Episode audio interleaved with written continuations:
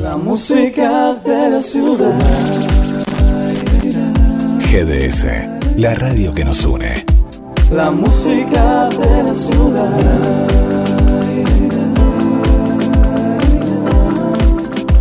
La música de la ciudad.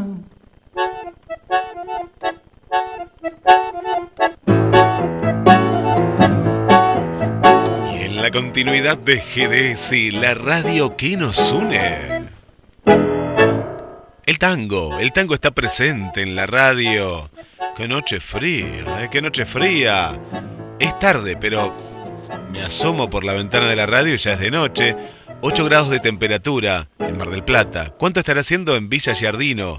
¿Cuánto estará haciendo en Santiago de Chile? Que en instantes nada más, desde Córdoba a Villa Giardino, viajamos. Viajamos y cruzamos la cordillera. Abrigarse, ¿eh? abrigarse, abrigarse. Y nos refugiamos en este rincón, porque es un rincón muy cálido, es muy cálido, porque es el rincón de Oscar de la Ribera. Oscar de la Ribera, que la semana pasada, ¿se acuerdan? Estuvo en las termas de Río Hondo, Santiago del Estero, con unos grados más de temperatura, todavía no estaba esta ola polar en toda la República Argentina y la región. ¿Cómo está mi querido amigo? Bienvenido, bienvenido. Chicho, querido, ¿cómo estás? Buenas noches. Amigo Guille. Acá andamos. A vos y como esa cantidad enorme de escucha de esta radio GDS, la radio que une desde Mar del Plata, la perla del Atlántico. Y yo desde mi reducto, otra vez acá, Villa Jardino, Córdoba, con otro domingo del rincón de Oscar de la Ribera.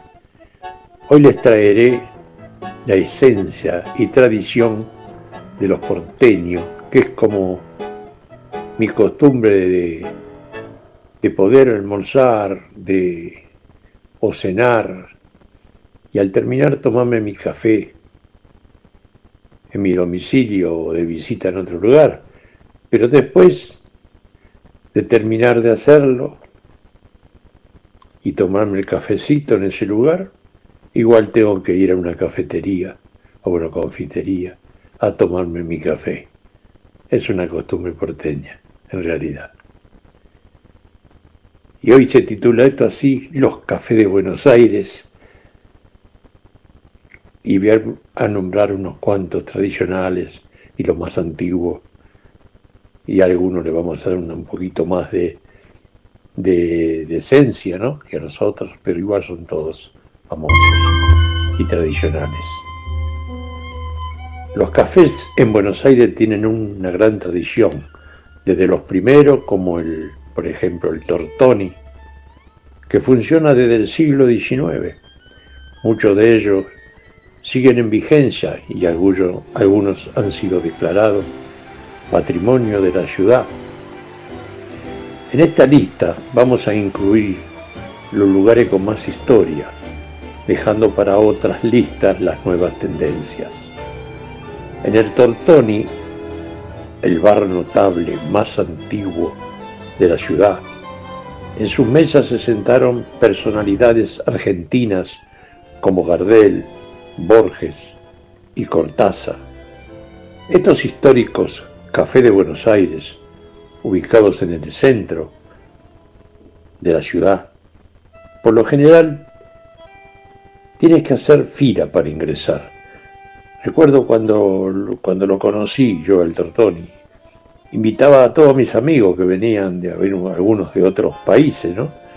A tomar lo más típico por esos momentos era tomarme un submarino con churros y adentro, ¿no?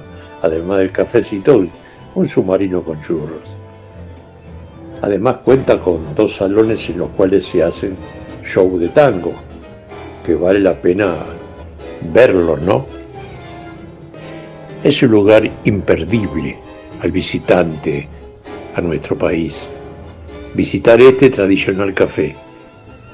Y no es tanto, digamos, por su café o por su por su submarino con churro o su comida, sino es por lo, por lo importante de su historia, sus cuadros colgados en las paredes del inmenso salón Parece que hablaran, que te observaran. Pongan atención a eso cuando vayan a una, si pueden alguna vez visitarlo. Otro de los antiguos y más emblemáticos de la ciudad eran los 36 billares, situado allá también en Avenida de Mayo, a 1200 de la ciudad. Cuando yo lo conocí, estaban los famosos billares, los 36 billares, donde jugaban los terribles, extraordinarios hermanos Navarra. Es, entrar de muchacho e ir a jugar en un billar en ese lugar, palabra que te daba como, como timidez, timidez, y jugar ahí. Imaginar lo que jugaban y hacían exhibiciones para el público. Los hermanos Navarra cada uno tenía su estilo, en diferentes juegos en el billar. Enrique Navarra fue campeón del mundo en carambola a tres bandas.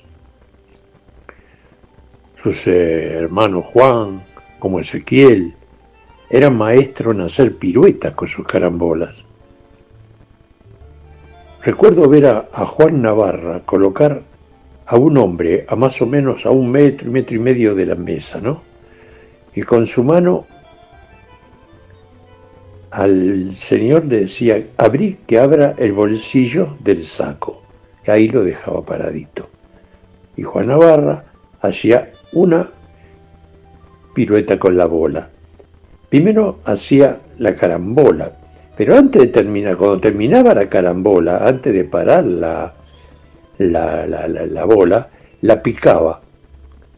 Lo que saben, lo que juegan a billar, saben lo que es picarla, ¿no? Salta.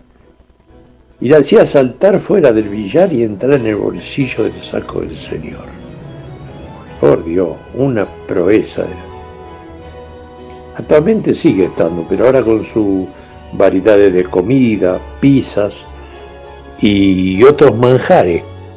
Ya no es el tradicional de ver a los navarritas y todo eso, ¿no? Bueno, ya cambió todo el modernismo.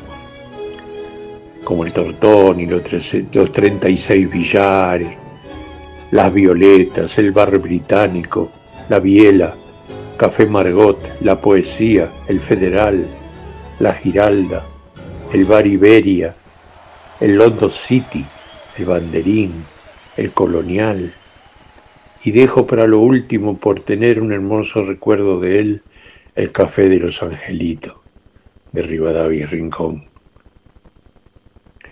Todos estos cafés o bares que le voy nombrando, los más antiguos allá por el año 1998, se creó en la ciudad de, de Buenos Aires una comisión para proteger y preservar todos estos cafés, bares, billares y confiterías notables, lo que por su historia y tradición, por su arquitectura y por su aporte cultural tienen que ver con la identidad ciudadana. Por ejemplo, hablemos de las violetas. Eh, está en la esquina de Rivadavia y Medrano. Fue fundado en 1884 y albergó a personalidades argentinas como el expresidente Pellegrini y el famoso escritor Roberto Arlt. Otro que le nombré, el bar británico, situado en Brasil, al 400, lugar, lugar ideal para los precursores del tango. Se dice que Ernesto Sábato, que era uno de los ilustres que pasaba por ahí, eh, comenzó, no sé si comenzó aquí, pero sí escribía su famosa obra en ese momento sobre héroes y tumbas, un libro que tengo de cabecera, que él lo comienza justo cerca en el Parque de Sama, que está ahí a pocos metros. Historia, ¿no? Por ejemplo, La Biela, situado en Avenida Presidente Manuel Quintana al 600, todo tipo Recoleta por ahí. Tenía en su frente el tradicional buzón pintado de rojo, recuerdo, en la esquina. Este era frecuentado por artistas y famosos deportistas, políticos, clérigos y académicos se daban cita para filosofar, compartir historias, saborear tradicionales platos y degustar un café en el histórico salón o en la magnífica terraza bajo los árboles, mirando a la iglesia del Pilar.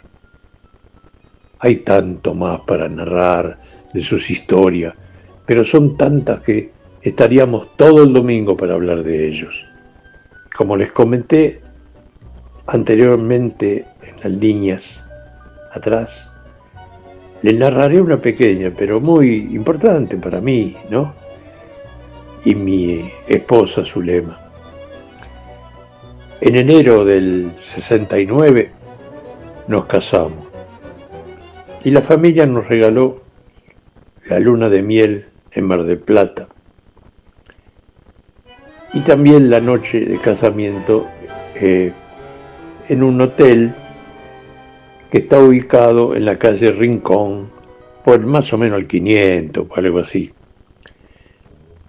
Y a la mañana siguiente cuando nos despertamos y salimos del hotel, fuimos caminando derechito para Rivadavia y nos encontramos con el café de los angelitos. Y fuimos a desayunar ahí, a esperar para ir a retiro y salir hacia Mardel. Ahí, Guillermito, de donde somos vos. ¿Cómo olvidarme de ese histórico café, tan famoso, con mi reciente esposa Zulema Shorram, la madre de mis tres hijos, dejándome un enorme vacío en febrero del año 2000, después de 31 años de casado.